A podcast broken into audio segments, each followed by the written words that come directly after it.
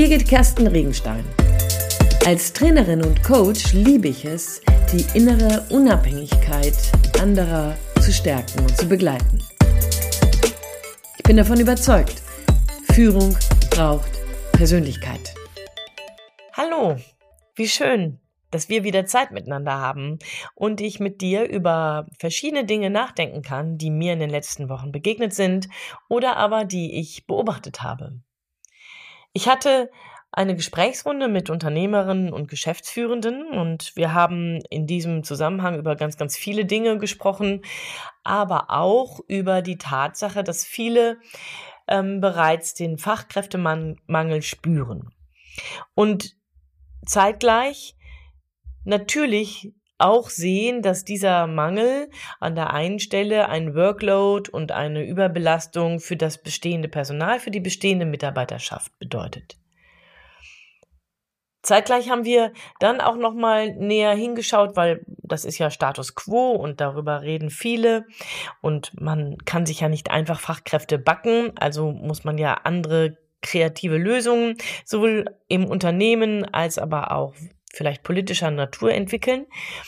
Das aber soll jetzt gerade nicht unseren Podcast berühren, sondern ich fand dabei ganz spannend, was sich neben, sozusagen in einem Nebengespräch ergab, nämlich, dass tatsächlich in einem Unternehmen auf eine Stelle knapp 100 Bewerberinnen und Bewerber sich vorgestellt hatten, aber die Recruiterin oder der Recruiter, ich weiß nicht, ne, wer das von, wer das genau war in deren Abteilung, hatte sich so sehr genau an die Stellen und ähm, Aufgabenbeschreibung orientiert, dass hier ein Denken über den Tellerrand und ähm, eine kreative Plan B-Lösung überhaupt gar nicht in Betracht gezogen wurde.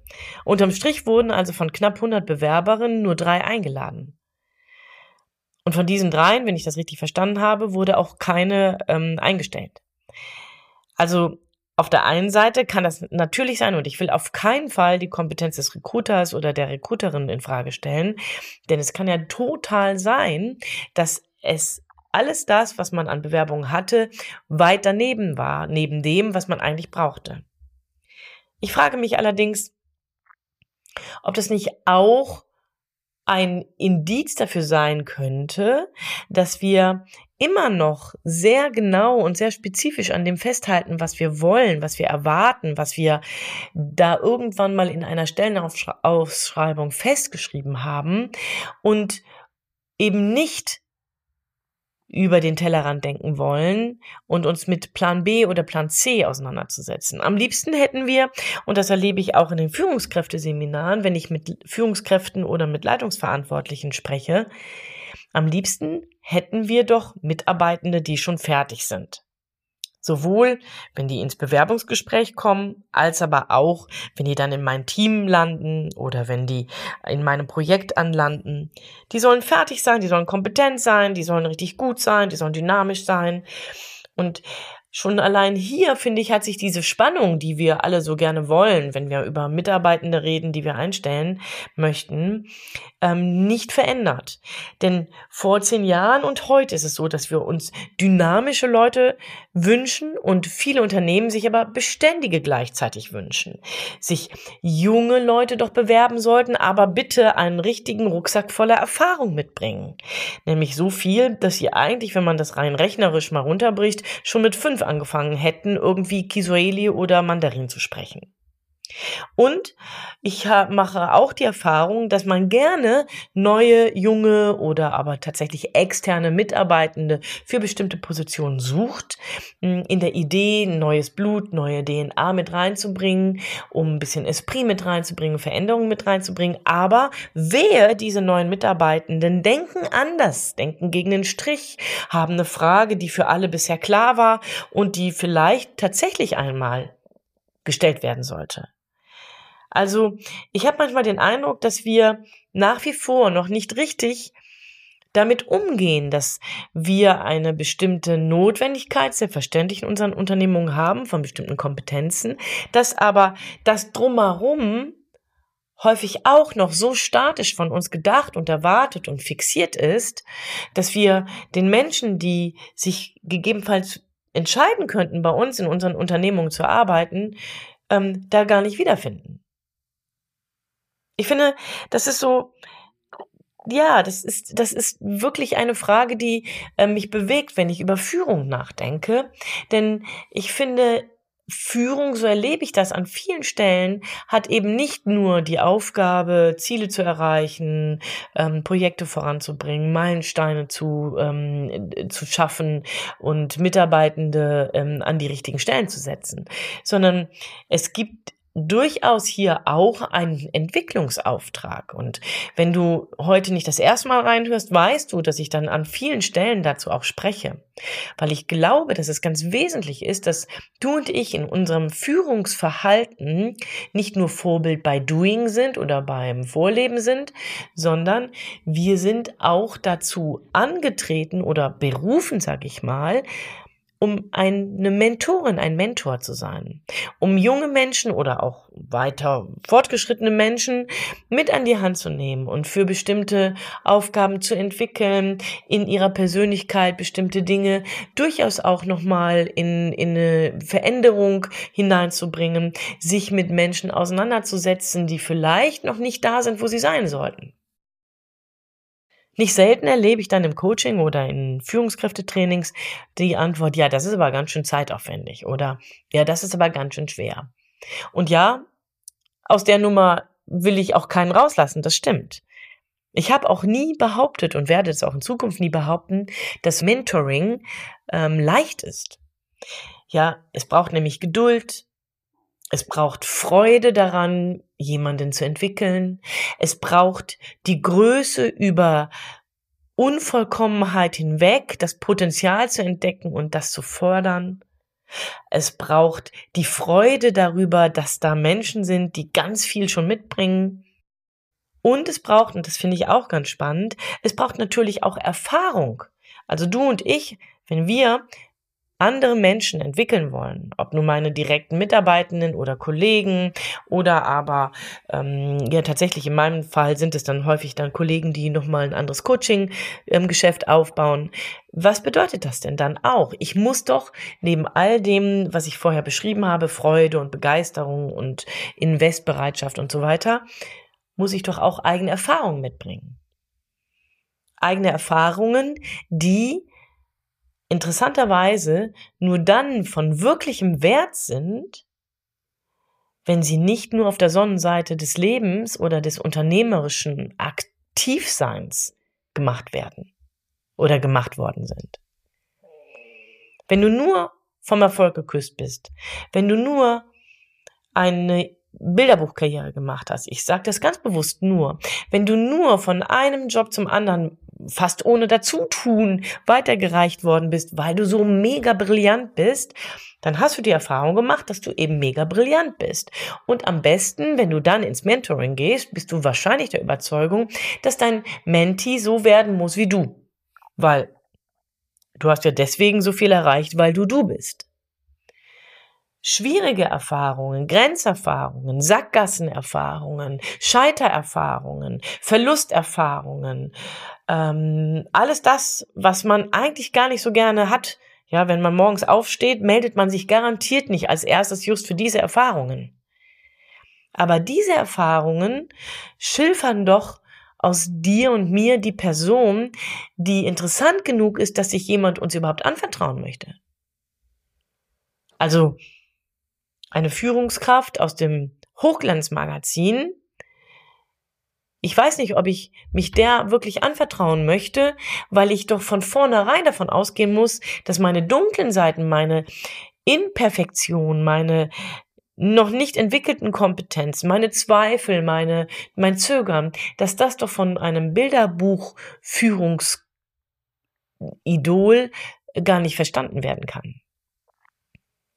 Aber da, wo meine Mentorin oder du und ich als Mentor, wo du und ich im Umgang mit unseren Mitarbeitenden oder Kollegen und mit der Brille des Entwickelns hingehen und eigene, auch schlechte Erfahrungen in unsere Identität integriert haben.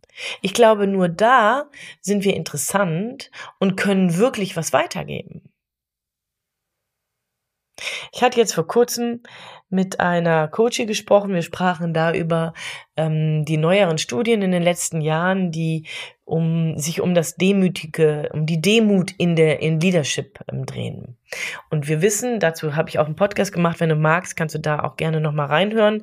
Aber wir wissen durch diese Studien, dass Führungskräfte, die demütig sind, einen, ähm, eine ähm, Steigerung des Umsatzes in einem Unternehmen ähm, provozieren, eine größere Kreativität in ihren Teams ermöglichen und eine so wohlwollende Fehlerkultur etablieren können, dass dabei ein hochgradig produktives und effektives Arbeiten entsteht. Aber ich kann doch nur demütig sein, wenn ich eben nicht nur vom Erfolg geküsst bin, sondern dass ich kann nur dann demütig sein, wenn ich auch meine eigenen Grenzen erlebt habe. Wenn ich meine eigene Begrenztheit erlebt habe. Ich hatte jetzt vor kurzem, fällt mir gerade ein, während ich mit dir so darüber nachdenke. Vor kurzem hatte ich bei ähm, eines Morgens ähm, an meinem Auto die Windschutzscheibe abkratzen muss, müssen. Es hat gefroren und ich wollte los und ähm, dabei musste ich dann eben die Eisschicht, die sich draufgelegt hat, abkratzen. Und ähm, bevor ich da so startete, habe ich so gesehen, wie schön diese Schicht war. Also nicht, weil sie so glatt und unberührt war, sondern weil sich darauf durch den Wind Rillen eingebracht haben. Es gab ein bestimmtes Muster und ich fand das hochgradig ästhetisch. Also es war fast schade, ich musste ja los, deswegen musste es natürlich abgekratzt werden, aber es war fast schade, diese Schicht abzukratzen und zu zerstören. Und manchmal denke ich, naja, vielleicht ist es genau so, wenn wir über Erfahrung reden. Nur die Sonnenseite sorgt eben dafür, dass wir eine sehr glatte Oberschicht haben, eine sehr glatte ähm, Oberfläche haben, eine sehr glatte Erfolgsgeschichte schreiben, ähm, die Erfahrungen macht, selbstverständlich, aber vielleicht eher Erfahrungen, wie ich es erreiche, eben, keine Ahnung, bei ganz vielen Leuten, ähm, jetzt muss ich hier fast aufpassen, was ich sage. Ähm, ich glaube aber da, wo ich weniger ähm, tiefgreifende Erfahrungen gemacht habe, verletzende Erfahrungen gemacht habe, bleibt mein Gespür für Fehler, für Begrenzung eben oberflächlich. Und andersherum, wenn wir uns diese Eisschicht auf dieser Windschutzscheibe anschauen, ist es vielleicht genau so. Wir sind dann attraktiv und anziehend, dann interessant und in einer wohltuenden Art wohlwollend, wenn wir eben auch unsere Scratches, unsere Kratzer haben, unsere Macken, unsere Ecken, unsere Dellen in unserem Erfahrungsportfolio. Ich würde gerne wissen, was du dazu denkst. Und ob du vielleicht sogar jemanden in deiner beruflichen Biografie kennengelernt hast, die oder der mit ihren oder seinen Erfahrungen für dich deswegen wertvoll wurde, weil es eben nicht nur gute Erfahrungen waren. Ich für meinen Teil, mir fallen gleich mehrere Leute ein, die mich deswegen fasziniert und auch nachhaltig geprägt haben, weil sie eben nicht nur tolle Sachen erzählen konnten, sondern auch wirklich dunkle Zeiten hatten. Und das hat mir Mut gemacht wiederum, wenn ich selber in dunklen Zeiten war, dann zu, darauf zu vertrauen, dass es gelingen kann, wieder Horizont zu sehen. Ja, jetzt kommen wir von Recruiting und Wunschvorstellungen über Mentoring und Erfahrungen. Und vielleicht hat das eben auch was damit zu tun, dass wir uns mit dieser Brille ganz neu auch darüber Gedanken machen können, wen wollen wir denn mit in unser Unternehmen hineinholen. Vielleicht ist es dann doch umso interessanter, wenn wir Menschen treffen, die sich auf die Stellenbeschreibung melden, weil sie sich das vorstellen können, die aber nicht hundertprozentig passen und man miteinander in den Entwicklungsprozess geht, um dann miteinander Erfahrung zu machen. Gute wie auch schlechte.